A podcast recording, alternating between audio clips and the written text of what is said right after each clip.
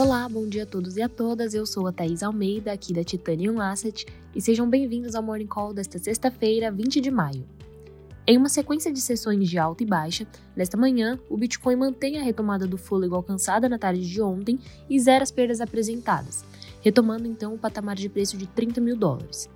Em 24 horas, a criptomoeda apresentou uma alta de 3,9% e é negociada nas primeiras horas desta manhã a 30.306 dólares.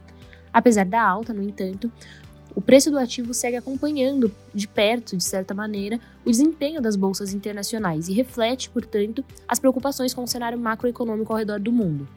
O sentimento de inevitabilidade das economias internacionais em relação à inflação segue sendo um driver importante no fortalecimento da aversão ao risco do investidor, bem como também na definição do patamar de preço do ativo.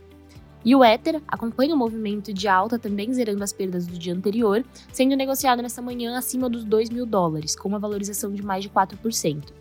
Os destaques da manhã também ficam com os tokens da Solana e da Avalanche, que apresentam altas respectivas de 8% e 11% como resultado aí das especulações em relação aos próximos passos e o destino dos desenvolvedores da Terra Luna após os acontecimentos da semana anterior.